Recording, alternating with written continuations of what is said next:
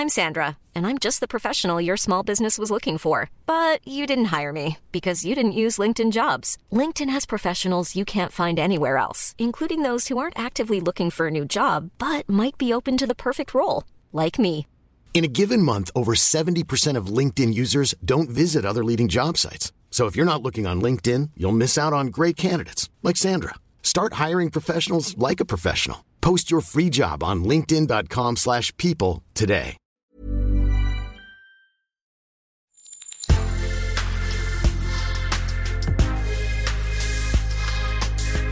Mais avant l'épisode, j'aimerais vous rappeler que notre premier sponsor, c'est vous. Pour faire thune, vous savez qu'on a besoin de thunes. Ça prend du temps, du travail de montage, de journalisme. Je vous épargne le fichier Excel des coûts. Mais à vous qui kiffez thunes, pour assurer notre indépendance financière et pour que ça continue, eh bien il n'y a qu'un moyen, la cagnotte Tipeee. Sur Insta, via le lien en bio, ou sur Google en tapant Thune Podcast Tipeee avec 3 E, T-I-P-E-E-E. Vous êtes déjà nombreuses, nombreux, mais on espère que vous le serez encore plus. Pour que Thune continue, je compte sur vous.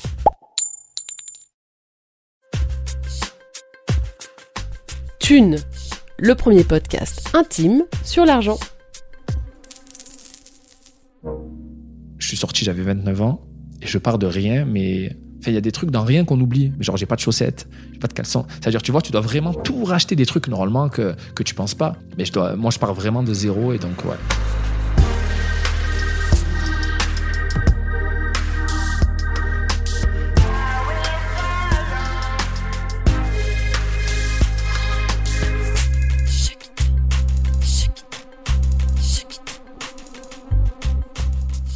Il n'y a pas des centaines de raisons qui font aller en prison pour de longues peines. Il y a le crime et les violences, bien sûr, mais aussi évidemment la thune. Escroquerie, deal, braquage, l'appât du gain est une sirène auquel certains cèdent, étoiles dans les yeux, promesse d'une vie dite facile à la clé. Pour ces raisons, Nadir a pris 9 ans. Le cauchemar. Au micro de Thune, il raconte comment, sur une mauvaise idée, sa vie a vrillé et comment il s'est retrouvé en centre de détention. Il nous explique les coûts cachés du système carcéral, les magouilles qui améliorent un peu la vie, le rapport à l'argent qui change quand son temps est amputé. Merci à Nadir de nous avoir ouvert les portes du pénitencier. Bonne écoute.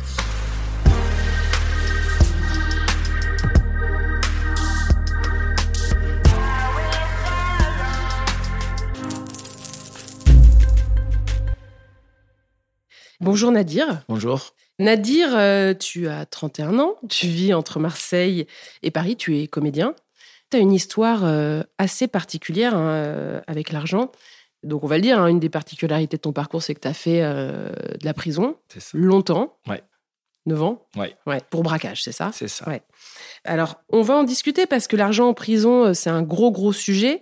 Mais euh, j'aimerais aussi essayer de comprendre comment ton rapport à l'argent a changé, comment tu as pris des risques aussi forts par appât du gain, ce qui se passe dans la tête à ce moment-là. Et puis, euh, voilà, comment tout ça euh, a évolué. Euh, mais pour commencer, on va faire comme ce qu'on fait d'habitude. On va parler de ton enfance. D'où est-ce que tu viens? Que faisaient tes parents?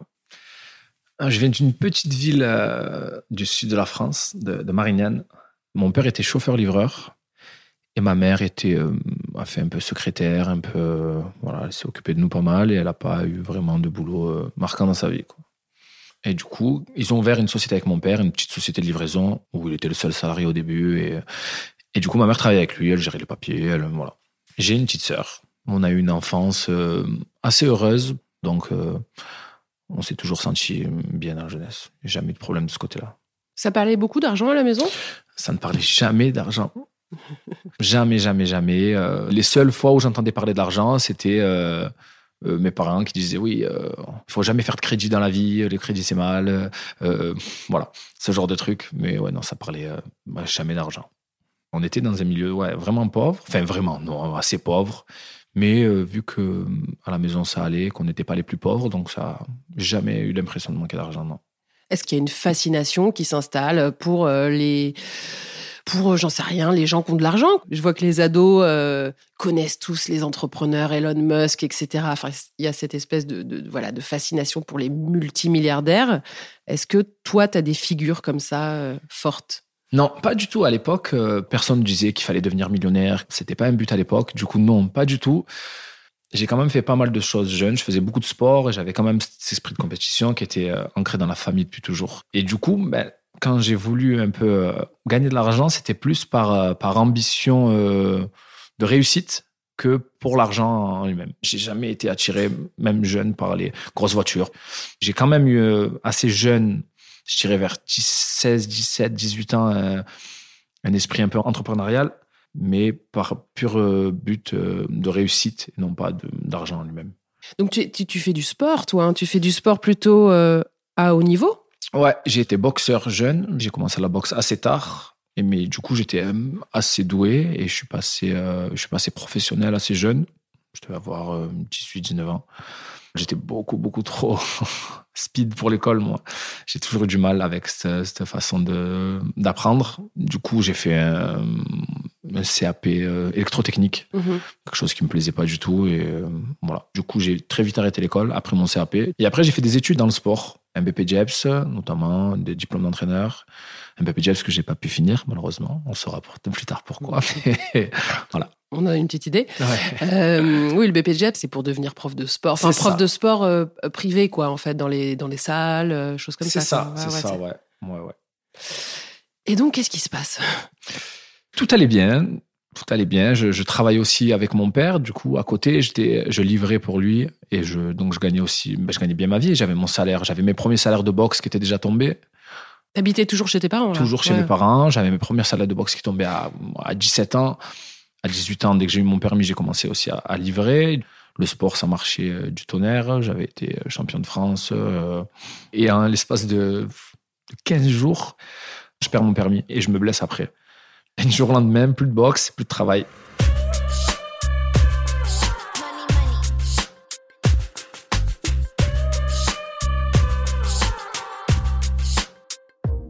Honnêtement, mes premières motivations qui m'ont fait faire ce que j'ai fait, ça n'a pas forcément été le manque d'argent. Je manquais, j'avais plus de l'argent que j'avais, mais euh, je vivais chez mes parents, donc euh, euh, j'étais au chômage, donc en soi j'avais de quoi vivre très bien pour un jeune de 18-19 ans.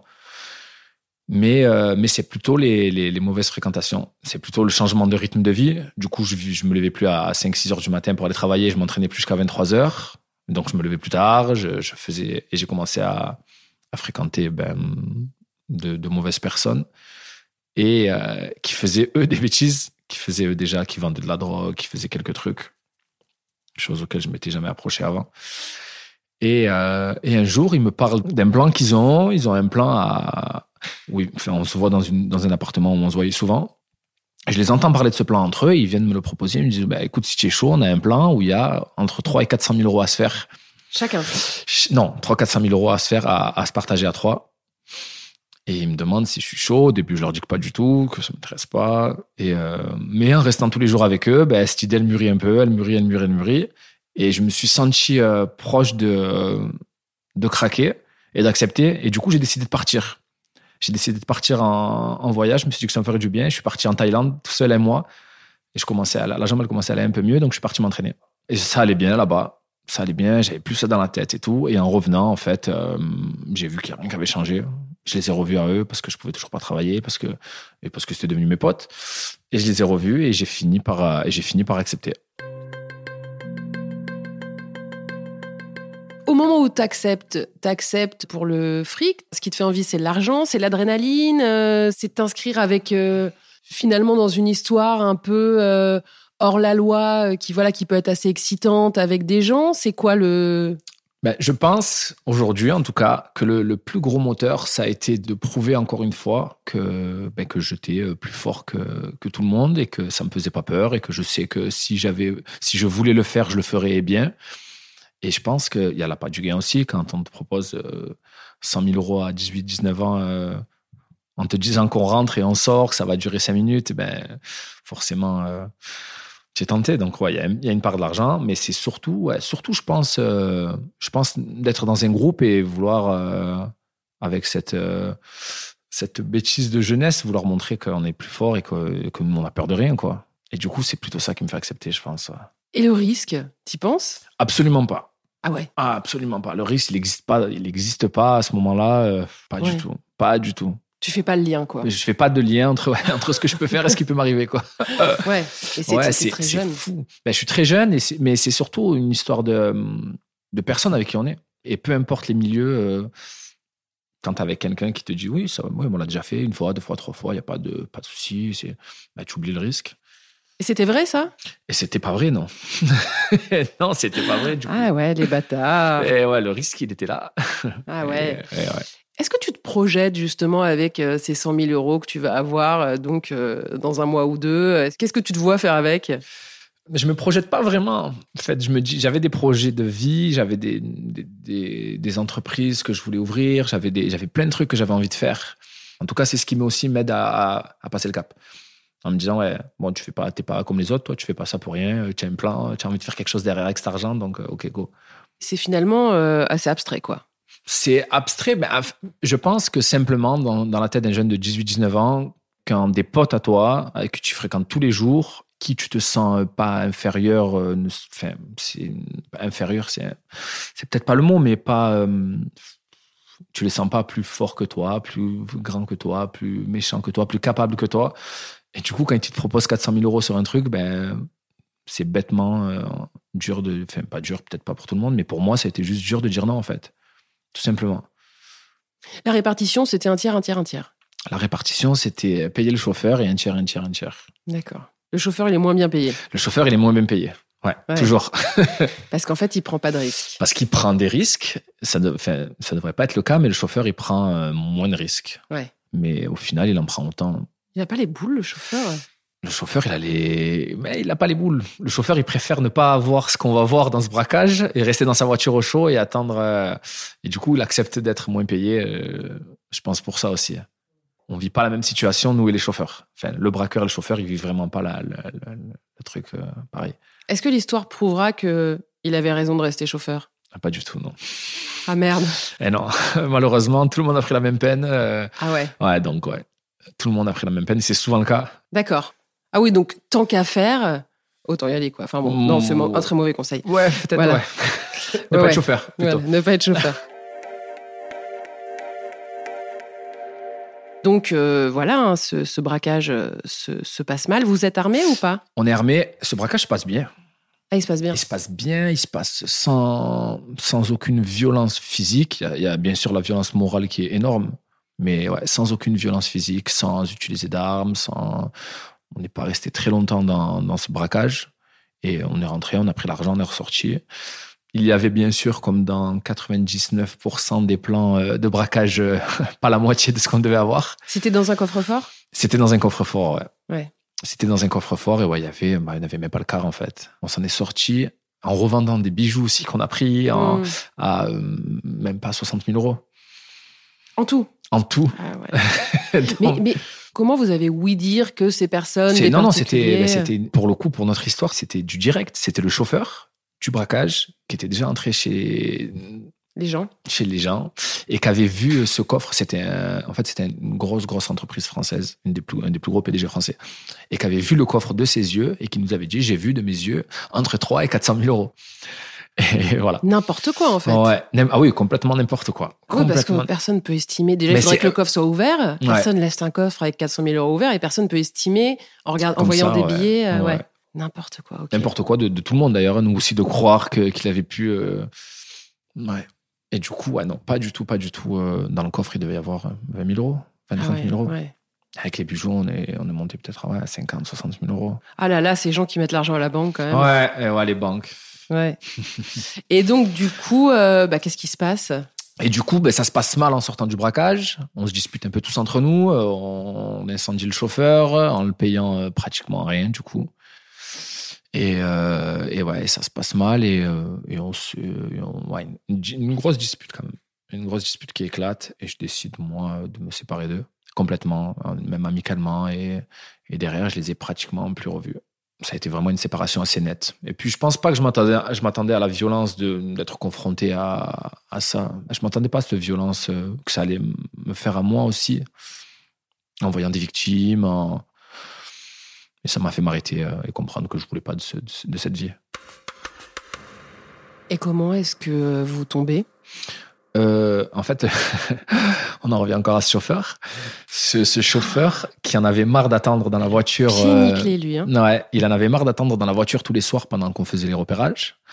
Et a du coup décidé euh, un jour de, de, de, cacher son téléphone sur lui, d'amener son téléphone sur lui euh, pendant qu'on faisait un repérage. Et par un bornage ben, de la police qui du coup cherche à borner, la, qui refont un peu tous les appels de la zone qu'il y a eu ce soir-là, qui remonte les appels qui sont un peu anormaux et du coup qui tombe sur son téléphone à lui. Et lui, en fait, il restait toujours avec un autre gars qui était, était au braquage. Et, euh, et, en fait, il décide de les arrêter tous les deux. Et ce chauffeur, du coup, en moins d'une heure, je crois, donne les noms de tout le monde. Et voilà. Ça m'avait fait un, choc, mais un peu dans le bon sens. Du coup, j'étais j'étais devenu pompier entre temps. Mhm. ah oui, c'est longtemps après quand même. Un an après. un, un an après. Ah oui, oui, c'était une autre vie. C'était euh, ouais, ah ouais, un an après. Enfin, c'est le braquage, il est en février et on se fait arrêter en décembre.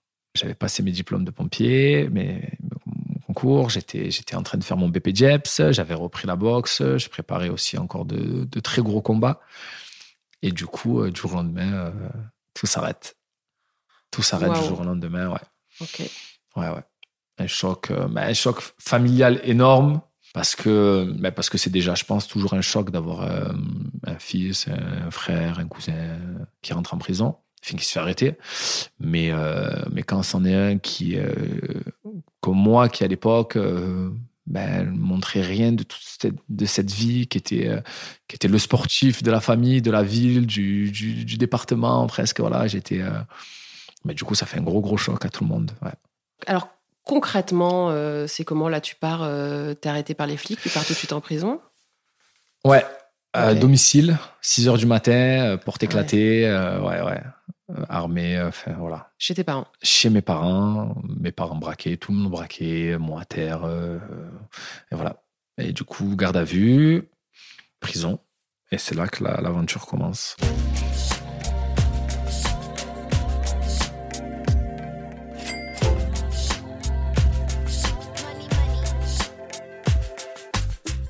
Bon, on va passer sur euh, le choc émotionnel, etc., tout ce que ça peut engendrer hein, pour tes parents. J'imagine que c'est pour toi euh, très lourd, euh, voilà. J'aimerais m'intéresser à, un petit peu à la réalité économique mmh. de la prison, parce que tu vas en prison, t'es choqué. Déjà, première chose, faut que tu prennes un avocat. Alors, ouais, au début, c'est des amis et mes parents qui, euh, qui me prennent euh, un avocat. Enfin, c'est mes parents qui prennent un avocat, mais par des conseils d'amis. Et du coup, l'avocat, faut le payer. Il faut savoir que pour une ouverture de dossier, un avocat euh, moyen, juste pour, pour accepter de prendre en charge le dossier, il va te demander entre 1005 et 2000 euros. Entre 1005 et 2000 euros, sachant que j'ai eu peut-être, au cours de la détention, en fait, es souvent amené à aller voir la juge pour des, des entrevues, pour savoir vraiment comment ça s'est passé avant le procès, du coup parce que tout le monde n'est pas forcément d'accord dans les déclarations, parce qu'elle a des éléments aussi qu'elle aimerait. Et du coup, on va très souvent voir la juge et l'avocat doit toujours être là. Et du coup, à chaque fois, c'est entre 3 et 500 euros que l'avocat demande pour être présent. Et ça, c'est euh, entre 10 et 20 fois euh, avant le jugement. Oui, donc c'est ouais. une sacrée somme. C'est une sacrée somme qui n'est pas du tout terminée. C'est pas encore terminé parce qu'après ça, du coup, il y a le jugement. Et le jugement, pour un procès assez gros comme le nôtre, on s'est fait juger sur 4 jours. Du coup, il y a une somme pour la préparation du jugement qui était autour de 1000 ou 1500 euros encore, et il y a 1000 euh, euros par jour, par jour de, jugement, de jugement. Donc, on arrive assez vite à 15-20 000 euros d'avocat euh, en deux ans peut-être. C'est beaucoup. Ça, c'est tes parents qui payent. Et ça, c'est euh, c'est en partie mes parents qui payent. Ouais. Mais euh, ouais, j'ai aussi j'avais des sous de côté, donc j'ai euh, j'ai un peu payé aussi. ouais. Et on te propose un avocat commis d'office? On te le propose, enfin, on te le propose, oui, au moment de l'arrestation. Tu peux avoir un avocat commis d'office. Tout le monde peut avoir un avocat euh, gratuitement en ouais. France. Donc, euh, après, c'est vraiment. en fait, ce qu'il y a, c'est qu'un peu comme dans, dans toutes les, les, les, les, gros événements de vie, que ce soit la naissance, l'enterrement, les, voilà, tout ça, l'hôpital c'est ta vie qui est en jeu, c'est le mariage c'est pareil et que les, les sommes sont démultipliées et tu réfléchis absolument pas. Tu réfléchis absolument pas et quand on te propose, enfin quand tu sais que tu as un avocat de commis d'office et que tu sais que tu as 20 30 000 euros de côté et que ça peut te que tu as l'espoir que ça va te faire prendre beaucoup moins d'années de prison et ben tu tu réfléchis pas. Tu réfléchis pas. Bien sûr. Il peut te demander ce qu'il veut, c'est c'est des maîtres en, en la matière.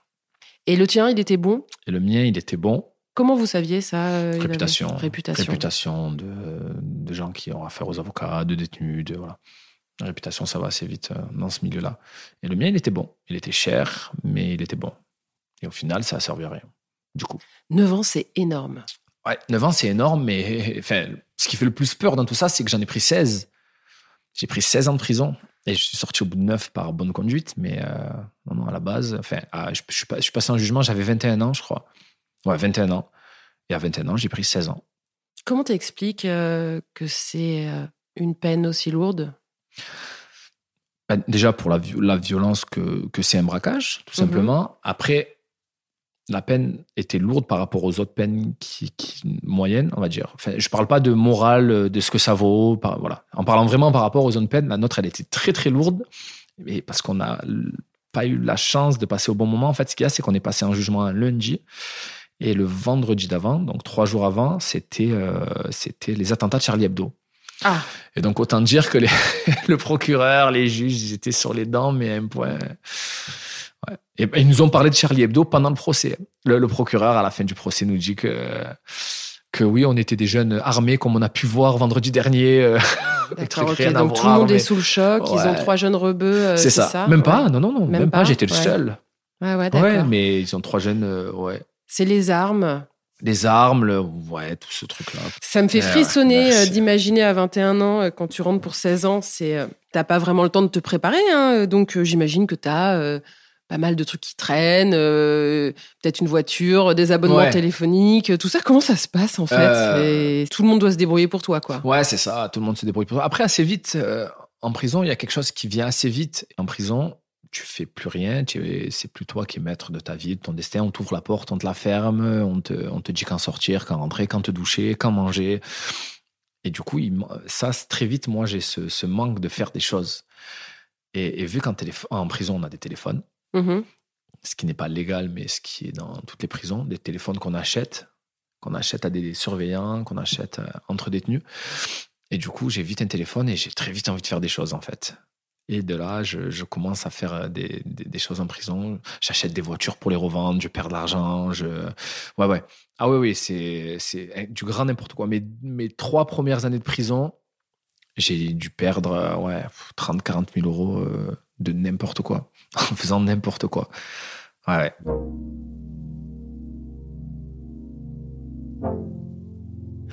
Mais t'avais gardé l'argent du braquage? Non, j'avais plus rien.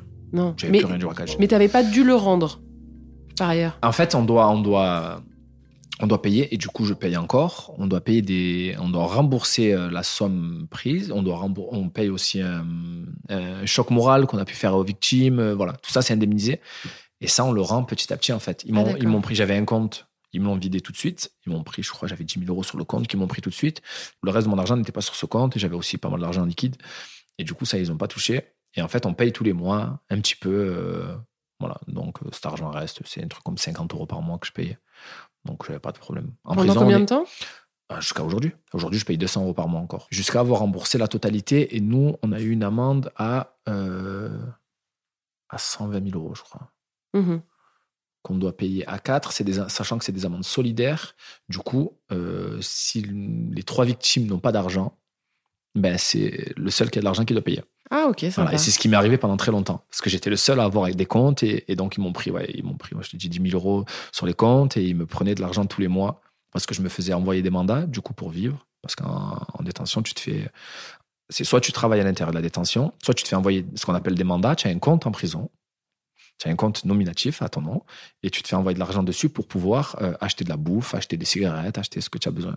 Ah bah ça, justement, on Ouais. va en reparler, mais pour cette histoire de solidarité Ouais. euh, bah, entre les, voilà, les, les malfaiteurs, hein, Ouais. euh, ça, c'est assez surprenant, je ne savais Ouais. pas. Vous êtes embarqué dans votre galère du début jusqu'à la Jusqu'à fin. la quoi. fin, c'est ça. ouais. Ils appellent ça le, le, le, le, fonds solidaire ou je sais plus, un truc de Mm. so- solidaire, quoi. Et ouais, où tu, tu dois payer. euh, ben, ils prennent l'argent chez qui il y en a, tout simplement. D'accord. Et si, euh, si tu dois un million d'euros et que vous êtes 30 et que 29 n'ont pas de compte, ben, le et que le 30e a un compte avec un million d'euros, ils vont lui prendre. Et tu sais jusqu'à quel âge tu vas payer? En fait, si tu veux, je ne vais pas tout payer tout de suite. Je pourrais Mhm. de finir, euh, finir de régler l'amende tout de suite, puisqu'il reste plus grand chose à payer. Mais euh, je suis encore sous main de justice parce que je suis sorti du coup euh, plus tôt que prévu. Et du coup, j'ai un suivi et je dois de rendre des comptes tous les mois. Et, je... et en fait, c'est hyper bien vu de payer tous les mois. Mhm. Tu vois, c'est quelque chose qui est, euh, qui est euh, aux yeux de la juge valorisant, Mhm. plus que de payer tout d'un coup D'accord, ok. et de plus rien payer ensuite. D'accord. Et du coup, ce que je fais, je, je garde, je garde ça en payant et en montant de temps en temps, tous les 2, 3, 4 mois, de 50 euros pour montrer que je fais un effort de payer un peu plus. Et Quand tu rentres, est-ce que tu laisses tout, euh, comme dans les séries américaines, à ta ceinture, te- ta montre euh, ouais, ouais, ouais, tu laisses tout comme dans les séries américaines. Mais, euh, mais tu n'as rien en fait. Ouais, t'as rien. Ouais, ben, c'est, c'est, c'est... En fait, ce qu'il y a, c'est que nous, en France, c'est pas comme en- aux États-Unis. Aux États-Unis, tu te fais arrêter, tu vas en prison. Et nous, on a la garde à vue entre temps, et la garde à vue te vide de tout. Et, euh, et donc, tu es vidé de tout en garde à vue, de tout ce que tu as sur toi. Et moi, j'avais pas grand chose, vu qu'ils m'ont pris dans mon lit. Et, Ah bah oui, et t'étais en, ouais, Eh oui. en caleçon, quoi. Ouais, j'étais en caleçon. ouais. Donc, l'argent, euh, à la base, en prison, c'est pas censé exister, hein non, non, non. Enfin, c'est censé exister sur ton compte. Ouais, sur ton compte, donc ton compte de la prison. Ton compte de la prison. C'est vraiment des comptes de la prison. Purement et simplement. Et t'as le droit d'avoir euh, 50 000 euros sur ton compte de la prison ou c'est limité? C'est pas limité, mais c'est ouais non. Si, enfin, ce qu'il y a, c'est qu'en prison, oui. Mais après, si tu es millionnaire et que tu veux avoir et que tu es millionnaire déclaré à l'extérieur et que tu veux avoir 50 000 euros, tu peux. Mais là, du coup, euh, c'est très très très rare que ça arrive. Parce que tu peux rentrer en détention en ayant une amende, c'est 95% des détenus, mais il y a une, une infime partie des détenus qui ne doivent rien. Mais ils doivent quand même payer euh, tous les mois quelque chose. On appelle ça les parties civiles. Donc les parties civiles, donc le, le civil à qui tu dois de l'argent. Et eux qui ne doivent rien à personne, mais ils doivent quand même payer. Donc du coup, tout le monde paye. Tout le monde paye quelque chose tous les mois. Enfin, on ne le paye pas volontairement, on peut le payer volontairement, mais ils te le prennent aussi euh, dès l'arrivée de ton argent sur ton compte. Et ça, c'est combien par mois? C'est à hauteur de 40% de ce que tu reçois. Sur 100 euros, ils vont t'enlever 30 euros pour les parties civiles, donc pour rembourser ce que tu dois, tes amendes de justice, euh, le- euh, la, la- la- la peine qu'on t'a donnée, euh, que tu dois payer, du coup. Et, et ils te mettent aussi des sous de côté tous les mois pour ta sortie. Ça, t'as pas le choix. Donc ça, ça fait, c'est dans ces 30%. Ça, c'est dans ces 30-40%. Ouais. Non, non, c'est dans ces 40%. D'accord. Donc, tu as ouais, environ 30% pour les services et les parties civiles et 10% qui te mettent de côté euh, pour toi, de force. Et si tes parents, par exemple, t'envoient 1000 euros par mois, Ils te prennent encore plus. C'est la même chose. On te en- prend en- 40%. Encore plus même. Encore ouais. plus. Ouais. Sur 1000 euros, je crois que c'était euh, 60%. Ah ouais, d'accord. Ouais. D'accord. Donc, t'as pas intérêt à avoir trop d'argent. C'est ça. Il faut jongler un peu en. ben, c'est un peu comme à l'extérieur, hein, sur ton salaire, entre les paliers. Si tu re- à un euro près, tu vas payer au palier au-dessus ou en dessous. Et pareil, tu fais un peu attention à ça. ouais. Bah, ça t'éduque à payer tes impôts plus tard. C'est hein. ça. C'est ça. Ou même à les faire payer par d'autres. Du coup, ce qu'on fait, c'est qu'il y a des gens qui reçoivent zéro par mois. Ouais. Et, euh, et ce que tu fais, en fait, c'est que tu fais envoyer de l'argent sur leur compte à eux. Ouais. Parce qu'à partir de 100, a- avant 100 euros, ils te prennent rien. Mhm. Et du coup, tu fais envoyer de l'argent sur leur compte à eux. Et, euh, et ensuite, tu achètes ce que tu as envie d'acheter avec leur compte. En leur donnant quelque chose, tu l'achètes ses paquets de cigarettes ou ce qu'il veut. Et, et voilà. Assez vite, tu comprends euh, ce jeu-là, Oui, j'imagine. ouais, ouais. Qu'est-ce que cet argent achète? Est-ce qu'on est euh, sur les petits conforts de base, la cuisine, euh, la literie, euh, les vêtements Est-ce que, je sais pas, est-ce que tu vas, tu peux acheter un, un oreiller plus moelleux, par exemple? Manger un peu mieux? Enfin, j'imagine que ça a son importance. Enfin, Ah oui, complètement. ouais. ouais. Qu'est-ce que Alors, il y a plusieurs trucs. Il faut savoir qu'il y a donc du coup l'argent sur ce compte et l'argent que tu peux te faire rentrer par tes propres moyens. Donc l'argent physique, les, les billets. Avec l'argent sur le compte, tu peux t'acheter la base des bases, c'est la nourriture. En fait, si tu veux, tu as midi et soir des repas qui te sont offerts par la prison, que tu, que tu prends ou pas. Et c'est euh, des repas d'hôpitaux, ils sont, ils sont bons à côté de ce que tu manges là-bas, tu vois. Ah ouais, d'accord. Ouais. Mais du coup, tu as le, le droit de cantiner. De, can- on, appelle, on, dit, on dit cantiner, mais c'est, euh, c'est euh, acheter des courses, en fait, c'est faire des courses. Tu as un papier, tu as un bon tous les mois avec une liste de courses que tu peux faire avec le prix, avec ce que c'est, la quantité, tout ça. Et en fait, cet argent, elle te sert à ça. Elle te sert, du coup, à manger, à acheter tes cigarettes, à acheter tes produits d'hygiène que tu vas recevoir toutes les semaines. Voilà, c'est, euh, c'est, c'est des courses en ligne, quoi Mais que, que tu achètes à qui? Que tu achètes à des, à, à des sociétés qui travaillent avec la prison, en fait. En fait, en prison, on ne mange pas dans des cantines et non, ça c'est qu'aux États-Unis. Nous, Ouais. chez nous, tu manges euh, seul dans ta cellule, enfin seul ou avec tes co-cellulaires. Tu prends donc soit la gamelle, ce qu'on appelle la gamelle, c'est le repas que t'offre la prison, le midi et le soir, soit ce que tu cuisines dans ta cellule, ce que tu as com- commandé du coup. Et du coup, en cellule, on a des plaques de cuisson On a des poêles, des casseroles, des couverts, des assiettes. Et, et on se fait nous-mêmes notre, notre bouffe, quoi, pour la plupart. Enfin, pour, pour ceux qui ont les moyens de, de l'avoir. Et du coup, dans ces bons, tu as des pâtes, du riz. C'est à peu près 30-40% plus cher qu'à l'extérieur. Tout est à peu près 30-40% plus cher. Mais tu as du, des pâtes, du riz en quantité limitée, très souvent. Tu as des gâteaux, tu as euh, des boissons, tu as, voilà. Bon, j'imagine que t'as pas non plus des choses hyper sophistiquées. euh, Ouais, non. Ouais, tu vas pas acheter Non, non. euh, de quoi te faire des sushis ou. euh, Ouais, non. Non, ouais, ouais, ça reste. euh, ok. Non, non. C'est un gros enjeu, quoi. Ah oui, oui, c'est euh, c'est le, le gros enjeu de, de, la, de la prison. Je pense que bah, de bien manger, d'avoir ce confort-là, ça c'est un premier confort. Et bon, c'est un peu plus complexe, mais en fait, si tu veux, on a deux types de prisons. On a des, des maisons d'arrêt des centres de détention. Les maisons d'arrêt, c'est les prisons où tout de suite en te faisant arrêter, tu vas. Où du coup, c'est assez restreint. Où ben, dans ces bonnes cantines, tu n'as rien le droit d'avoir en cellule, à part euh, ta bouffe que tu peux commander. euh, et voilà, tu peux pas acheter d'oreiller, tu peux pas acheter de, tu peux rien acheter d'autre. Mais du coup, dans les centres de détention, c'est des centres pour les plus longues peines. Donc, c'est après le jugement, après avoir fait la maison d'arrêt, jugement, tu pars dans ces centres. Ces centres, ils sont, ils sont plus aménagés à des longues peines. Et du coup, là, tu as des bons, du coup, pour commander complètement différents. Là, tu peux t'acheter un ordinateur. Ah. Tu peux t'acheter des oreillers. Tu peux t'acheter euh, des, euh, des, des IFI. Tu peux, voilà, plein de trucs qui sont hyper chers, mais qui, qui sont vraiment là pour ton confort. Et du coup, là, l'enjeu de l'argent est encore plus important. C'est quoi le budget euh, pour vivre bien, mieux en prison, le budget mensuel? Pour bien manger, pour, euh, il faut euh, au moins 500 Ok. euros par mois. Est-ce que beaucoup de, de gens se mettent à cuisiner en prison, du coup? Tout le monde. Tout le monde, même ceux qui savaient pas faire cuire un œuf Ah bah oui, oui. Ouais. La cuisine, c'est euh, bah, c'est une des façons de t'occuper aussi. hein. Est-ce que tu peux inviter des gens à manger Alors, ou- en maison d'arrêt, non. Tu es enfermé du matin au soir. Et ils t'ouvrent quand, quand c'est les heures de t'ouvrir. Du coup, tu as une promenade de 10h à midi. Donc, ils viennent t'ouvrir à 10h. Est-ce que tu vas aller en promenade ou non? Tu vas à 7h du matin, tu as la douche de 7h à 8h du matin. À 7h, douche ou pas, oui ou non? Tu restes en cellule ou tu décides d'aller faire la douche. Euh, mais dans les CD, donc dans les centres de, euh, de longue peine, ce que je t'expliquais, là, c'est différent. Là, tu es, dans une aile où vous êtes à peu près 25 détenus. Une aile qui est fermée, elle, euh, mais, mais, mais dans laquelle toutes les portes sont ouvertes. Donc, tu as une clé de cellule, tu as ta clé de ta cellule de 7h à 18h à peu près. Et de 7h à 18h, tu peux sortir ta cellule et entrer comme tu veux, en restant bien sûr dans ton aile.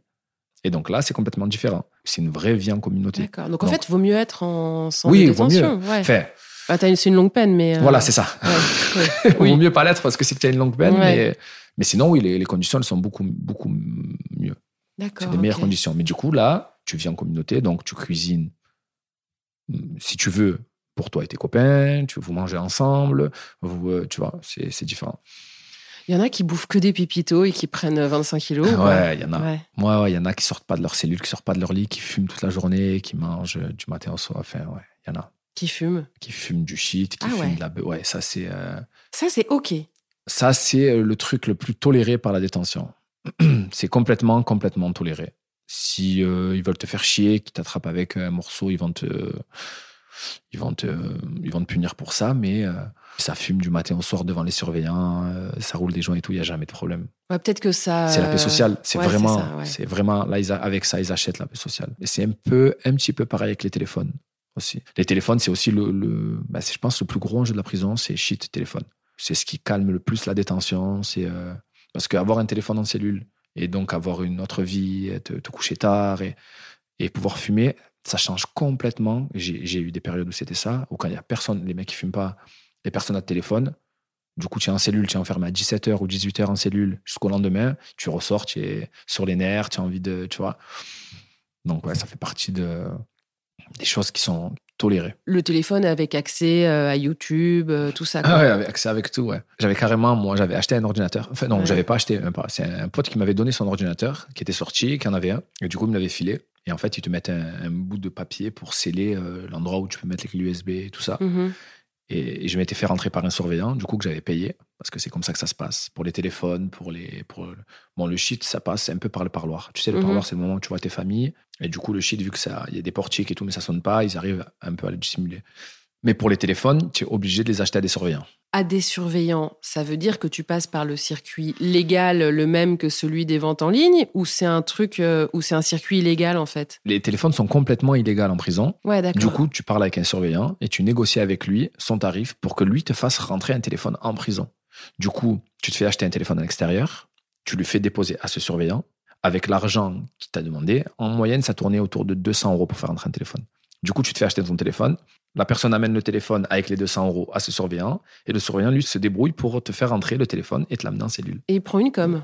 C'est les 200 euros que tu vas lui donner, quoi. C'est de la magouille. euh. C'est de la magouille pure et dure. Tout est magouille. Enfin, il y a bien des gens, euh, moi j'imagine qu'il y a bien un directeur ou une directrice qui de temps en temps passe dans la prison et dit Oh les gars, c'est quoi ce bordel? Ils ont tous des téléphones, ils fument du shit. Enfin, non, ça- Ah, c'est. c'est euh, personne met de l'ordre là-dedans? ben, ils essayent, mais enfin, ils peuvent pas savoir de quel surveillant ça va. De temps en temps, il y a des surveillants qui se font attraper. Ça arrive quand ils exagèrent. Nous, carrément, quand j'étais en prison dans le Sud, on avait un surveillant qui nous faisait rentrer des sacoches. Tu lui donnais 1000 euros à ce surveillant, il te faisait rentrer une sacoche et tu mettais ce que tu voulais dans la sacoche. Il regardait même pas. Et pour 1000 euros, il. Donc, tu mettais euh, un, deux téléphones. faut savoir que les téléphones, tu les revends en prison.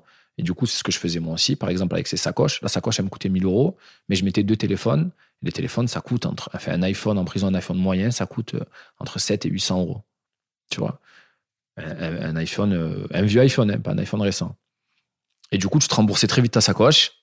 C'est ce que je faisais. Je me mettais quelques téléphones pour me faire rembourser. Et après, je me mettais que des produits que je voulais moi. De la viande. On n'avait jamais, il n'y avait pas de viande en prison.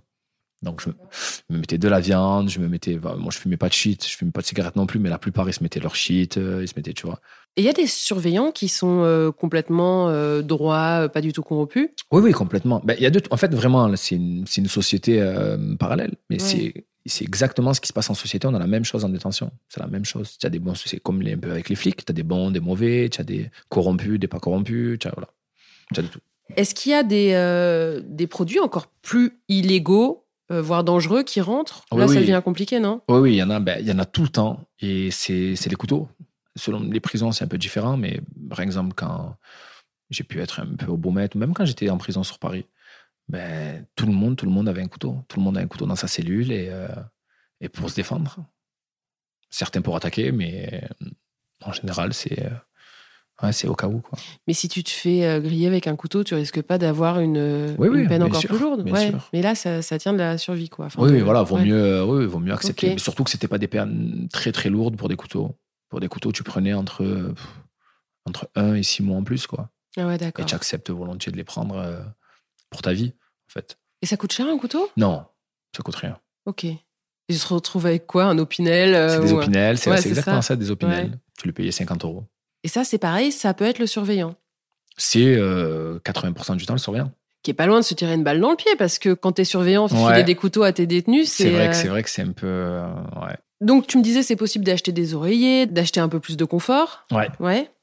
Il y a, y a d'autres choses en termes de confort euh, qui, qui s'achètent euh? Tu peux avoir des consoles, des vieilles consoles, mais des consoles de jeu, des télés plus grandes, oreillers. Euh, ouais, c'est à peu près tout, quoi. Mais personne n'a le dernier iPhone, par contre.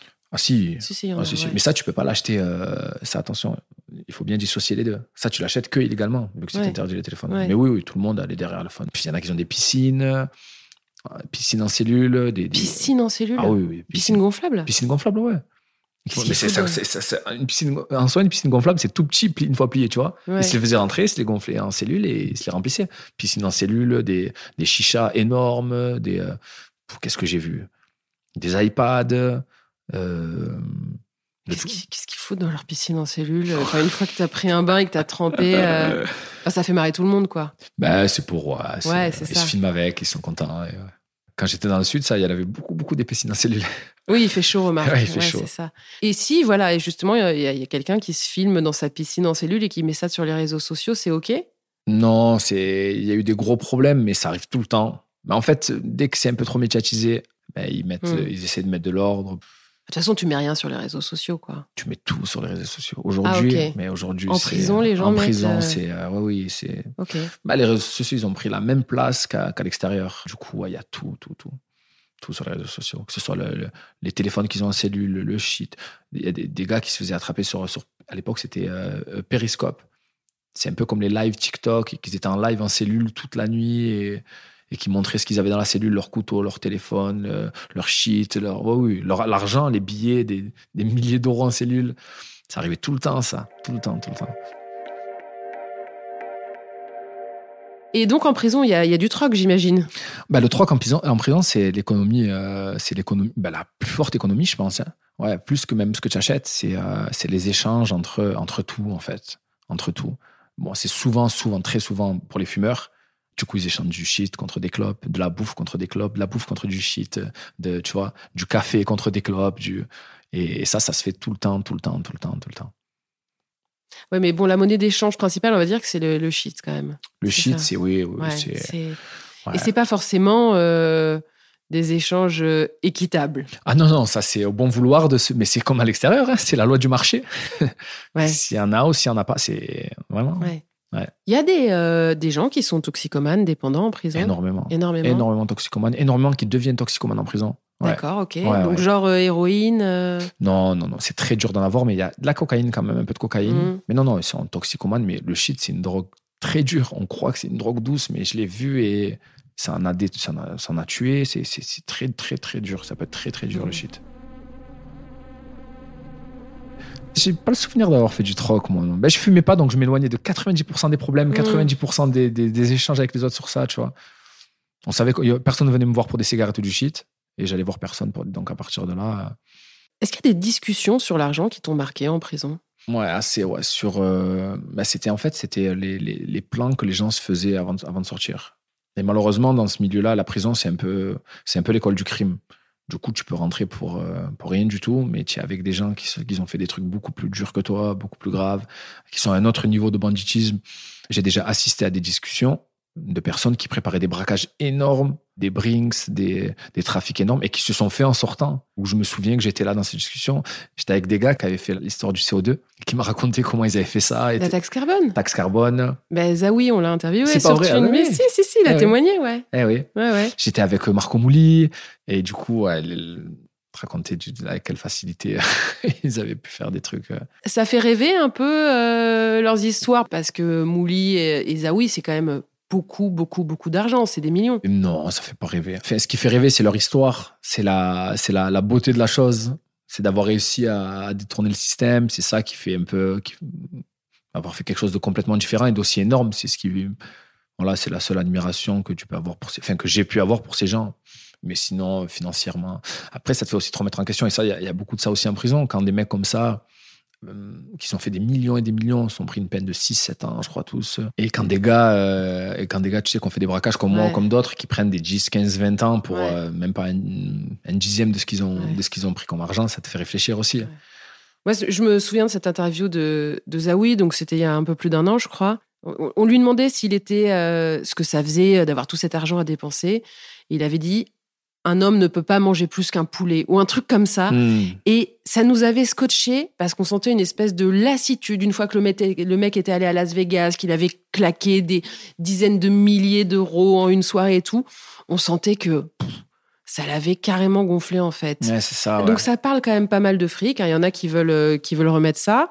Ouais. Donc ça peut carrément changer ton état d'esprit en ah fait, oui, de complètement. complètement. Bah, t'es entouré de gars, et encore une fois, c'est qu'une histoire de, de, de cercle, et c'est pareil à l'extérieur, mais tu es entouré de gars qui ont fait tous, ou 90%, à part, il y a, il y a- il y a des fois des gars qui sont là pour une bagarre ou quoi, tu vois, mais sinon, ils sont tous là pour des histoires d'argent. Ils ont Mhm. essayé de faire de l'argent euh, illégalement, du coup. Et donc, forcément, ça te monte à toi dans la tête. C'est- Moi, ça, je suis passé par ces étapes-là aussi en prison. Avant de changer, avant de comprendre qu'en fait, euh, c'est plus ce que je voulais du tout. Et alors que j'étais plus du tout dans ça avant de rentrer.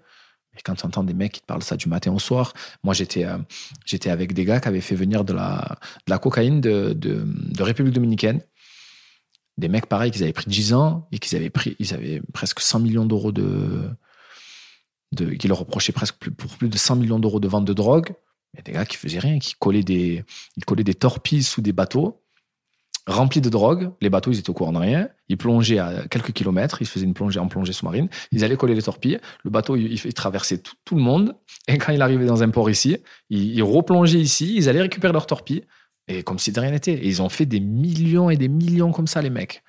Et Ils voulaient juste remettre ça en fait. et ils me racontaient, mais ils me racontaient déjà comment ils avaient fait ça. Ils me disaient, mais ils avaient pris, ils avaient pris entre 8, non, entre 6 et 10 ans tous. Et ils, ils ont fait tous entre 3 et 4 ans. Je dis, mais gros, je crois que pour 3-4 ans, faire encore 100 millions, je l'ai fait tous les jours. Ah, Sans réfléchir. Donc oui, les mecs, ils ont aucune raison de de pas recommencer. Certains, quoi. certains. Ouais, Pas tous. Pas tous. Parce que la prison, mine de rien, c'est c'est violent. euh, c'est vraiment, vraiment, vraiment violent. Et, et, ça, et ça change aussi beaucoup de monde à faire une, une longue peine, tu vois. Parce qu'il faut vraiment différencier les deux. Quand tu fais 6 mois, 1 an, 1 an et demi, 2 ans, ça, ça peut en, en calmer beaucoup. Mais pour d'autres, euh, non, c'est pas assez. Et quand tu fais une longue peine et que là, tu te dis que euh, peut-être que même pour 3-4 ans, tu les, les 1 milliard, tu les veux pas, quoi.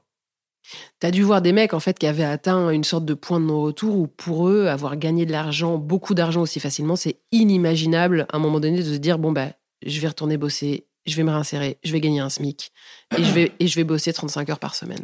Ouais, j'ai eu euh, pas mal d'amis aussi, et surtout à Marseille, qui étaient, euh, qui faisaient ça. C'était des gens qui, euh, je sais pas si tu sais ce que c'est, on appelle ça des carteurs. C'est des gens qui volent des cartes bleues aux distributeurs et qui, euh, et qui les utilisent. Mais par exemple, ces, gens-là, ils, me- ils me disaient que, ils me disaient que, qu'ils n'arrivaient plus à vivre depuis ça. Parce que eux, par exemple, pour que ce soit clair, le mec, il part en vacances avec sa famille, carrément. Il me dit, je prends, allez, peut-être 300, 400 euros au cas où. Ils arrivent à la première station essence qu'ils voient ou au premier stand commercial. Ils attendent devant le distributeur. Il y a quelqu'un qui vient, ils font un tour de magie, ils enlèvent la, ils arrivent à leur prendre leur carte, en fait.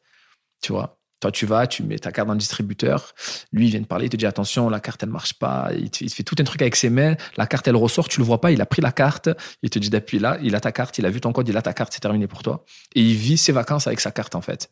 Et ces gens-là, ils ont une notion de l'argent qui est, mais c'est même plus, ils ont plus de notion de l'argent. C'est, c'est, c'est même plus de l'argent pour eux. C'est un autre monde. Ils sont déconnectés. monde, ouais, ouais. Et ils sont dé- et ils arrivent plus à vivre. Ils ont plus le goût de la vie. Ils ont, Mm. Et justement, est-ce que tu as senti une, euh, au-delà de la déconnexion, une sorte de lassitude, de tristesse chez ces gens-là? Comment tu les perçois, toi quand... moi, de, de ce que j'ai vu d'eux, et que ce soit, par exemple, ces gens-là qui, euh, qui sont encore un peu différents, mais voilà, qui sont eux une, une tristesse par rapport à l'argent purement et simplement. Du coup, ils ont tellement eu tout ce qu'ils voulaient que ils s'en lassent, quoi. Tu vois, et ça arrive énormément. C'est des enfants gâtés, C'est d'une ça. certaine façon. C'est des enfants gâtés, oui. Et, et puis, comme tout le monde, je pense, une fois que tu as vu euh, quelque chose, ben, tu veux juste autre chose. Et ça nous est tous arrivé à notre niveau. Tu veux une voiture à tout prix, tu l'as, bon, pendant un mois, tu es le plus heureux du monde, et après, tu t'en fous de ta voiture. Et, et c'est un peu pareil pour eux. Et, et du coup, il y a ça, il y a aussi l'autre côté, c'est les autres, ben, ceux qui font la drogue, ceux qui font les braquages, tout ça, qui eux, c'est un autre problème, c'est que eux, malheureusement, ils s'en ils s'en rendent compte beaucoup trop tard, mais ils peuvent rien faire de leur argent. Parce que prendre un million d'euros dans un, gra- un braquage, c'est magnifique. Prendre 10 millions d'euros dans un braquage, c'est magnifique. OK. Mais de cet argent, tu vas en faire quoi? À part acheter des, des voitures, et encore, que tu es beaucoup ouais. t'es surveillé, acheter des habits, manger dans des restaurants, aller en boîte et gaspiller des, des, des, des 100 et des 1000 dans des bouteilles, tu peux rien faire de ton argent. Tu peux pas l'investir, tu peux pas. Tu peux pas faire de choses pour tes enfants, tu peux pas construire. Et du coup, cet argent, il, il est condamné à être utilisé dans ça, En liquide. en liquide et pour faire des choses futiles, tu Ouais, vois. ouais. Et, euh, et donc, il y a ce problème-là. Et l'autre problème, c'est le problème des problèmes qui viennent avec ça. Du coup, j'ai des potes, enfin des potes encore aujourd'hui, avec qui j'ai parlé ou avec qui je joue au foot de temps en temps, avec qui je parle, qui sont des réseaux. Des, des réseaux, c'est des, euh, des points de vente de drogue, tu sais. Qui ont des points de vente qui leur apportent, allez, entre 30, 40 000 euros par jour, par jour, et qu'ils ont tellement de problèmes qu'ils peuvent pas aller se faire un resto. À cause de ça. Ils sont tout le temps surveillés par les flics. Ils ont des problèmes avec les autres gars, avec les autres mecs qui veulent prendre les réseaux, avec. Et du coup, cet argent, ils, ils peuvent même pas l'utiliser. Et, ouais, j'ai eu des discussions avec eux 50 fois en leur disant Les gars, vous avez pas compris encore c'est quoi Votre but, c'est quoi, vous? Vous voulez faire ça quoi Pour avoir des filles, pour impressionner les filles, pour pouvoir sortir, faire le kéké. J'ai dit Mais en faisant ça, tu peux pas le faire. Tu auras l'argent pour le faire, mais tu pourras même pas le faire. Alors que si tu as 2000 euros par mois, que ben, tu vas pouvoir sortir quand tu veux, tu peux avoir dans toutes les soirées que tu veux, parler avec les filles que tu veux, et euh, voilà. T'as acheté ton petit appart. euh, Oui, t'as acheté ton Ouais. petit appart petit à petit et vi- vivre ta petite vie. hmm. Certes, c'est une vie différente, c'est une vie moins trépidante, mais euh, mais il y, a des- il y a beaucoup de choses que tu veux faire avec cet argent que tu pourras pas faire en Mm, fait. mm. Est-ce qu'il y a des jeux dans les prisons, des jeux d'argent? Il y a énormément de jeux d'argent dans les prisons. Ça joue aux cartes tout le temps, c'est euh, ça joue au poker, ça joue. ouais. Il y a des dettes Il y a des dettes, il y a énorme. J'ai vu des gens euh, mourir. Ah. Ouais, ouais, mourir en prison euh, pour des dettes de jeux de cartes de la promenade. Des mecs que j'avais vu jouer aux, aux cartes euh, un ou deux mois avant, qui n'avaient jamais payé sa dette. Et euh, j'ai vu littéralement, en plus, devant là pour le coup, c'était vraiment devant mes yeux, quelqu'un mourir pour un paquet de clopes à 50 euros.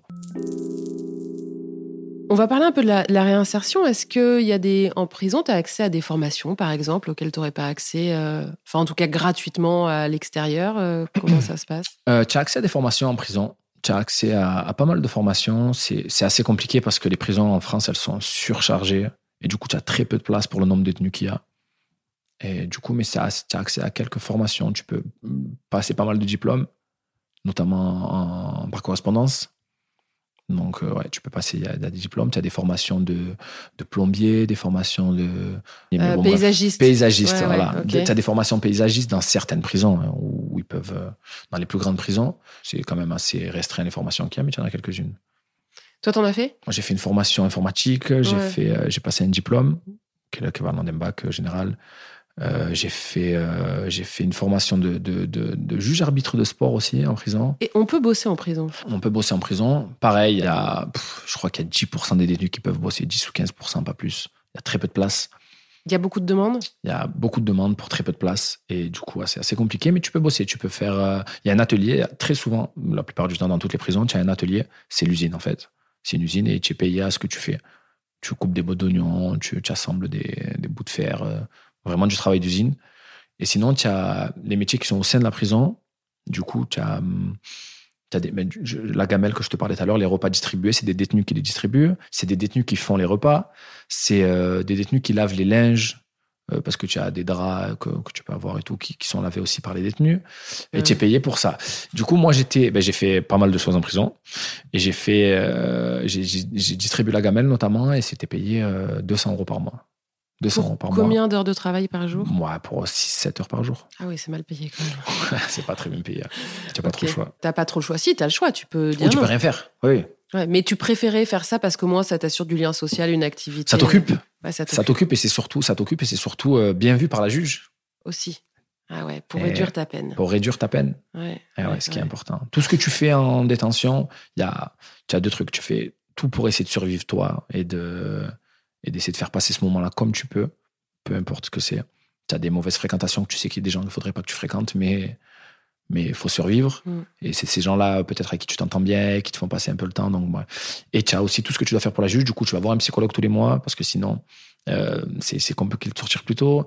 Tu payes donc tous les mois des parties civiles. Tu essayes de travailler, de faire des formations, des activités, tout ça pour, euh, pour essayer de réduire ta peine. Tout le monde joue le jeu comme ça? Non, non, non, tout le monde ne joue pas le jeu. Ouais. Non, non. T'as fait du sport aussi, j'imagine? Ouais, je fais beaucoup de sport. Tout seul dans ta cellule ou bien t'as une salle de sport? Non, non, tu as une petite salle de sport aussi très petite où tu as genre 6-7 détenus qui peuvent rentrer et pour, euh, pour 1000 personnes. Tu as un stade de foot souvent en prison. Mm. Donc, du coup, tu joues au foot. J'ai joué au tennis. J'ai fait de la musique en prison aussi. On a eu un groupe de musique en prison. Alors, on avait des instruments et on jouait, on faisait des concerts dans la prison. Et Ah ok Ouais. on a fait des trucs euh, assez fous. T'arrives à tenir euh, 9 ans. Tu n'as pas le choix en fait. C'est souvent la question qu'on entend, mais tu n'as Mm. pas le choix. Tu ouais. en fait, il y a deux solutions simples. Mm. C'est soit tu te suicides, Mm. soit tu les fais. Il n'y a, pas- y a, y a pas d'autre alternative.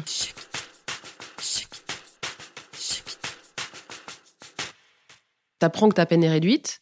Combien de temps après euh, cette annonce-là tu sors? Moi, ça a été une quinzaine de jours après. C'est un peu interminable. C'est pas le plus dur. Le plus dur, ça a été euh, pour ma première permission de sortie. Donc, du coup, avant de sortir, tu as le droit à des permissions de sortie de quelques heures, quelques jours. Et du coup, euh, et quand on, a, quand j'ai, on m'a accordé ma première permission de sortir, après six ans de prison, et là, c'était 15 jours d'attente aussi. Là, c'était, euh, c'était l'attente la plus longue de ma vie. Ouais. Mais ouais, sinon, ouais, c'est ça. en 10, entre 10 et 15 jours avant, tu sais, euh, tu sais que tu vas sortir ou pas. D'ailleurs, quand tu sors, tu fais quoi? En permission Ouais. ou en, en permission? Famille, resto, ouais, tout ce que tu peux. Ouais. Ouais, ouais. Moi, j'étais interdit de. J'avais, il m'avait interdit de quitter euh, l'île de France. Il voulait que je reste dans la région parisienne. Mais c'était pas trop surveillé. Si tu te fais pas contrôler par les flics, ben, personne ne le sait. Du coup, moi, j'avais, je sortais de perm à 7h. À 7h40, j'étais dans l'avion. je descendais à Marseille. Ouais. je faisais toute ma permission à Marseille. Après, je remontais. Après, tu. Ça doit être euh, agréable quand même. De... Permission, c'est fou. C'est, hyper violent aussi. C'est sur le retour. Ouais. Ouais, Après, je voulais même plus. Enfin, il y a un moment, bah, tu peux jamais dire non, en fait. Tu te Mm. dis toujours que tu, veux, tu peux plus, c'est trop dur et tout, mais tu y vas toujours. Mm. Quand tu sais que tu peux sortir, tu y vas. Mais c'est. Le retour, c'est. ouais. Et donc, quand tu sors pour de vrai, Ouais. euh, donc j'imagine que les 15 derniers jours doivent être bien longs aussi. Ouais. On vient de chercher Ouais, la famille. la famille en Ouais, Ma voiture. femme, la famille. Euh, en voiture, ouais, ouais, en voiture. Ah, ta femme. Ouais. Donc, t'étais marié. J'étais, non, j'étais pas marié. J'étais, euh, on était en couple depuis euh, toujours. Depuis toujours. Et donc, elle a attendu. Ouais. Elle a attendu toutes ces années Ouais. avec moi. Ouais, Elle venait te voir, elle faisait des allers-retours. Ouais, tout le temps, ouais, ok. ouais. tout le temps. Comment est-ce que tu as changé pendant ces 9 ans? Je pense que la chose la plus marquante qui m'a fait changer, c'est euh, ben, c'est un peu aussi ce rapport avec l'argent. De vraiment être centré sur le bonheur, sur mon bonheur, et que ça devienne ben, non pas quelque chose de réfléchi. On se dit tous, je pense, ok, j'ai envie d'être heureux, je vais prendre des décisions pour être heureux. Et, et en fait, moi, je l'ai tellement euh, ben, subi, ça, enfin, ça a tellement été violent la prison, parce que c'est une violence. euh, là, ça fait euh, plus de deux ans que je suis sorti, et, euh, et chaque seconde, c'est présent en moi. Et du coup, j'ai euh, une constante. euh, des fois, ça peut être aussi un peu dangereux. Ça peut être dangereux pour les autres parce que c'est pas de l'égoïsme, mais euh, tu cherches toujours à être heureux. Et je, ouais, cherche plus rien qui me frustre aujourd'hui. Je pense que vraiment les deux points, c'est celui-là, de chercher toujours le bonheur partout. Et donc, et plus où il y a l'argent. Et j'ai compris qu'il était plus avec l'argent. En le, le bonheur. j'ai compris que je cherchais toujours et qu'on cherche toujours. on cherche toujours de l'argent pour être heureux mais on, on se demande jamais qu'est-ce qui nous rend heureux, simplement. On pense jamais à ça, en fait. Tu vois On se dit, OK, il faut de l'argent pour être heureux, donc je vais faire de l'argent, je vais faire de l'argent. On sait pas ce qu'il y a derrière. Et du coup, maintenant, je pense à qu'est-ce qui me rend heureux, simplement, quoi. Et je vis comme ça. Et, et, l'autre chose, c'est parce qu'en prison, tu, tu côtoies les, les bas-fonds de la société. Tu combats tu, vraiment le- les, les malades psychiatriques, les, voilà, tout, un peu tout. Et, euh, et du coup, j'ai appris à plus juger personne Ah, ok. Ouais, c'est. J'ai vécu les histoires de l'intérieur, euh, tu vois. J'ai vécu les gens qui ont. J'ai compris leur histoire, parce que tu parles. Enfin, on est en communauté. J'ai passé des années avec des gens qui ont des histoires, qui ont même tué des gens, qui, tu vois. Où tu te dis non, ben, enfin, où tu, avant la prison, tu as des trucs mentaux qui te disent, ok, je peux accepter plein de trucs, mais ça, non, tu vois. Mhm. Mais genre, ces barrières, elles ont sauté, tu vois, en prison. Toutes ces barrières, elles ont sauté parce que, en fait, j'ai compris que personne pouvait, euh, pouvait comprendre pour quelqu'un d'autre. Personne peut savoir comment, si une personne a réagi comme ci ou comme ça, est-ce que, est-ce que c'est justifié ou pas, on peut pas savoir. On peut pas. Chacun a des histoires de vie, chacun. Donc, ouais, je pense que c'est vraiment les deux choses qui m'ont changé en prison. T'en as conscience ça dès que tu sors ou c'est Non, euh, pas petit du à tout. petit euh, Parce que même en prison, j'ai jamais été, honnêtement, avec les smartphones, avec la proximité que j'avais un peu avec tout le monde, avec euh, la personne que j'étais, j'ai jamais été complètement euh, désocialisé, tu vois. J'ai pas été, euh, pas été dans une bulle euh, en faisant des pompes dans ma cellule euh, tous les jours et tout. Non, non. J'étais toujours ouvert, je lisais énormément. J'ai, j'ai fait de la musique, j'ai fait du théâtre en prison, j'ai fait plein, plein de choses. Et j'ai toujours été connecté avec les autres. Et du coup, en sortant, je me dis, OK, ça y est, là, c'est fini, putain. Enfin, c'est fini. La prison, je mets ça de côté et je vais vivre ma vie, tu vois, enfin. Et j'ai compris que c'était pas possible. Parce que la prison, elle fait partie de moi aujourd'hui. Et c'est un traumatisme que j'avais pas du tout conscience à l'époque. En fait, si tu veux, je savais pas, quand j'étais en prison, à quel point c'était dur ce que je vivais. Je l'ai compris en sortant et quand c'est remonté. Et, euh, et ça, par exemple, il y a, y, a, y a un petit moment, j'avais euh, j'avais parlé avec une femme qui, tra- qui traitait des viols et qui faisait des livres sur ça et tout. Et elle me disait que j'étais les femmes violées, c'était un peu pareil. Et en fait, ça m'avait fait aussi écho, tu vois. J'avais dit, mais putain, c'est ça qui m'est arrivé à moi, en fait. Et c'est ça qui m'arrive aujourd'hui. Je souffre plus aujourd'hui de ce que j'ai vécu que quand je l'ai vécu, tu vois. Et du coup, c'est un, un traumatisme qui reste. Et donc, je suis pas conscient du tout de ça en sortant. Pour moi, je sors, ou c'est la, ça y est, c'est la fête, je vais reprendre, je vais ouvrir des sociétés, je vais aller faire du sport, je vais retravailler. Mais non, c'est, c'est, c'est pas passé comme ça du tout. Pas du tout, du tout.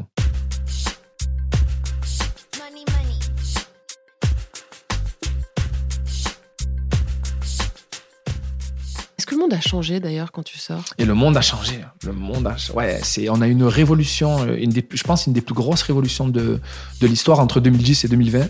Et c'est la période où je suis rentré à peu près, où je suis sorti à peu près de prison, tu vois.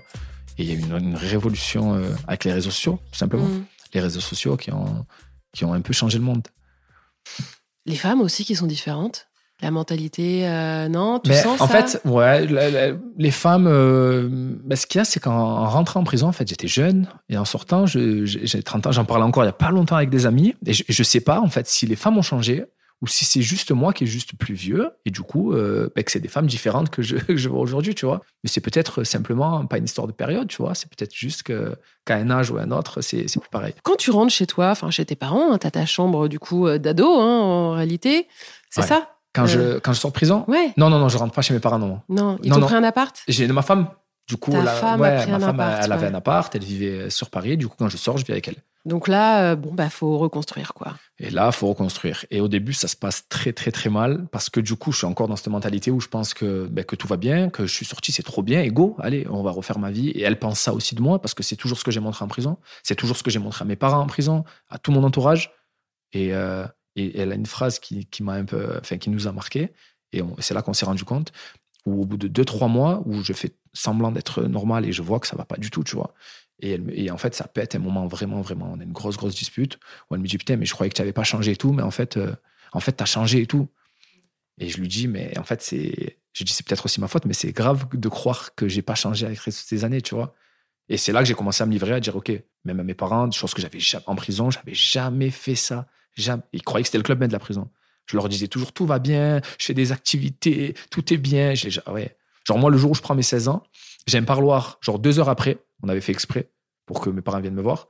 Du coup, ils viennent me voir après les 16 ans. Ils viennent me prendre 16 ans dans la tête. J'étais en train de dire Oui, mais non, vous inquiétez pas, réduction de peine là-dedans, même pas deux ans, je suis dehors, il va se passer ça, tu vois. J'étais vraiment. Mm. J'ai jamais montré ma souffrance. Jamais, jamais, jamais. Et pas par fierté, juste par. euh, je me disais que c'est moi qui ai causé ça. Ils en souffrent déjà assez. J'ai pas, j'ai pas du tout euh, le droit de, leur- de les faire souffrir encore plus en leur disant que ça va pas et tout.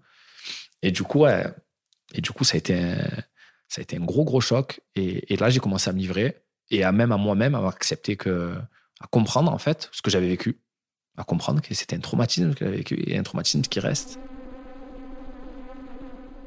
C'est super dur, en fait, de se réhabiliter à la vie au quotidien, quoi. Mais c'est quoi tes projets? Est-ce que tu as un peu d'argent de côté? Comment tu redémarres, en fait? Ben non, pas d'argent de côté en sortant, rien du tout. Euh, du coup, le, le premier mois, j'ai tout de suite travaillé.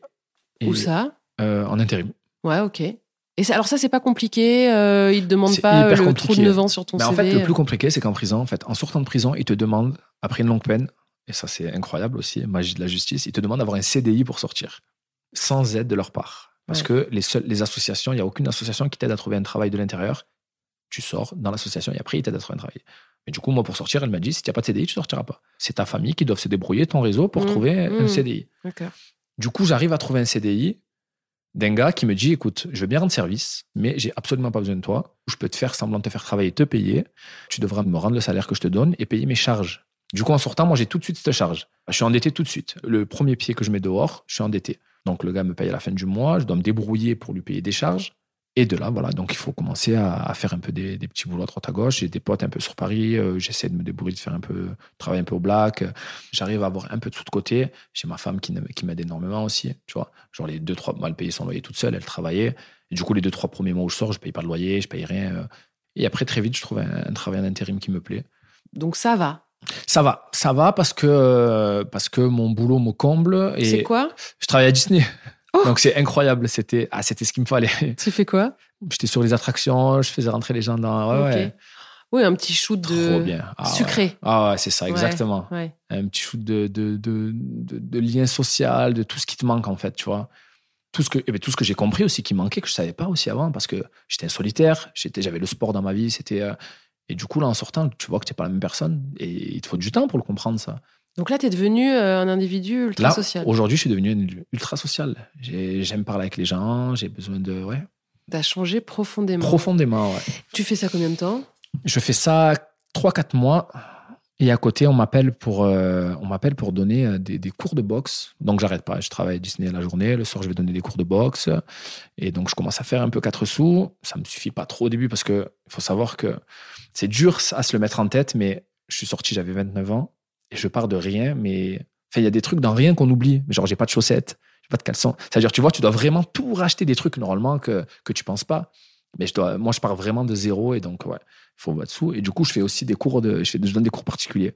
Je donne des cours particuliers de boxe Ouais. aussi à Paris.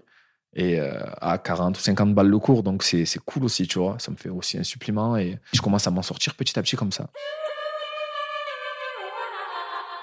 En fait, l'enjeu, c'est de gagner ta vie, mais vraiment au sens littéral. Quoi. Il faut que je regagne ma vie. en C'est ça, Ouais. complètement. Aujourd'hui, c'est quoi ta vie? Je vis toujours avec ma femme et j'ai eu un fils. Et du coup, aujourd'hui, ma vie, c'est le théâtre. C'est euh, du coup là, j'ai écrit une pièce qu'on va jouer euh, la semaine prochaine, une pièce sur l'argent, une pièce que j'avais jouée l'année dernière, qui était un peu différente, qui était cette fois sur le temps, que j'avais joué en, en tant que simple comédien. Et, euh, et cette année, j'ai eu la chance que le, le metteur en scène et le créateur de cette pièce, En fait, il est venu me voir euh, il, y a, il y a quelques mois en me disant Écoute, euh, j'aimerais cette année qu'on qu'on l'écrit ensemble, cette pièce.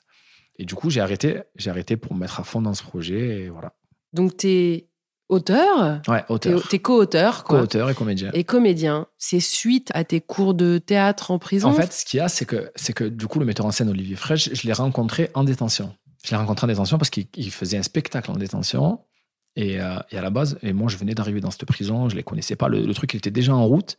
Et, euh, et en fait, moi, je faisais du piano. J'avais appris le piano en prison.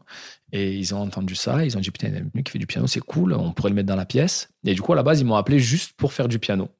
Et en discutant, il a vu que, je sais pas ce qu'il a vu, que ça passait plutôt bien et tout. Il m'a dit, bah, tu veux pas faire une scène ou deux et tout? Et finalement, j'ai été dans le spectacle complètement, Donc, qui a été joué dans la prison. qui a été joué dans la prison Ouais. et à l'extérieur, Ouais.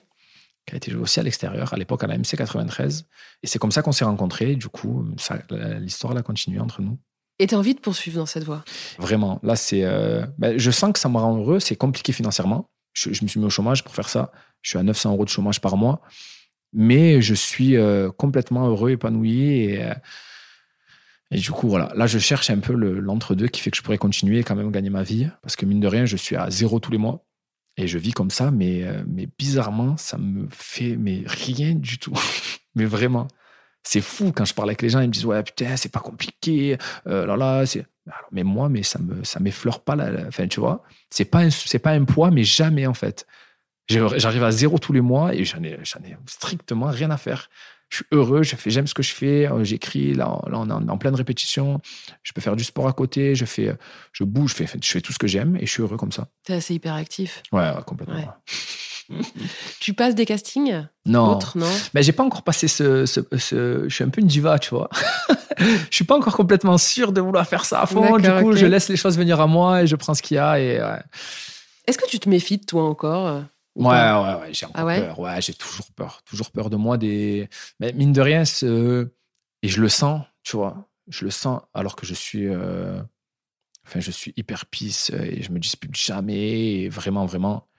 Mais je sens qu'il y a un truc en moi qui fait que ça peut péter tout le temps, tu vois. Hmm. Je le sens des fois que ça monte et c'est- ça n'a jamais pété. Depuis que je suis sorti, Hmm. je me suis jamais disputé, jamais vraiment. Hmm. Tu vois, je suis au contraire celui qui va calmer tout. et- Mais ouais, c'est là, c'est toujours là. Ah, je sens qu'il y a quelque chose d'un peu, d'un peu violent au fond, tu vois. À vif. Ouais, ouais, ouais, un petit peu, ouais. Où est-ce que tu aimerais être dans 10 ans? J'aimerais juste être heureux. J'aimerais, euh, j'aimerais vivre, euh, vivre de ce que j'aime. Et ce que j'aime aujourd'hui, c'est des choses simples. Et ça, je suis content, c'est une chance. Une vie simple, une vie de, de- d'aventure, de, de nature, de, de sport. De, ouais. J'adore la montagne. Et donc, euh, bon, des trucs toujours dangereux. J'ai besoin de, de trouver quelque part. Ouais, d'accord. Ouais, ouais, j'ai. Ça, c'est en moi et je pense que j'ai un problème interne sur... avec le danger. Donc, euh, Ouais. C'est c'est une excitation comme euh, Ouais, oui, une voilà. autre. hein, ouais. donc, ouais, je me mets quand même toujours en danger, mais dans des trucs. euh, Mm.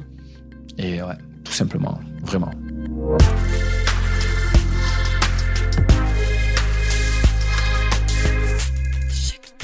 Voilà, vous avez encore écouté un épisode de Thune, un podcast de Laurence Velli et Anna Borel. Cet épisode a été réalisé par Laurence Velli, monté par Frédéric Fortuny et accompagné d'une musique d'Emma Bitson. Si vous aimez Thune, vous pouvez nous soutenir. Le plus simple, c'est des étoiles et des commentaires sur vos plateformes d'écoute. Pour nous contacter, vous pouvez passer par Facebook ou notre compte Instagram. Nous avons aussi lancé une cagnotte Tipeee, parce que donner un peu de thune à thune, ça fait sens, et on en a besoin pour continuer. Vous la trouverez dans le lien de la bio de notre compte Instagram. Merci et à très bientôt.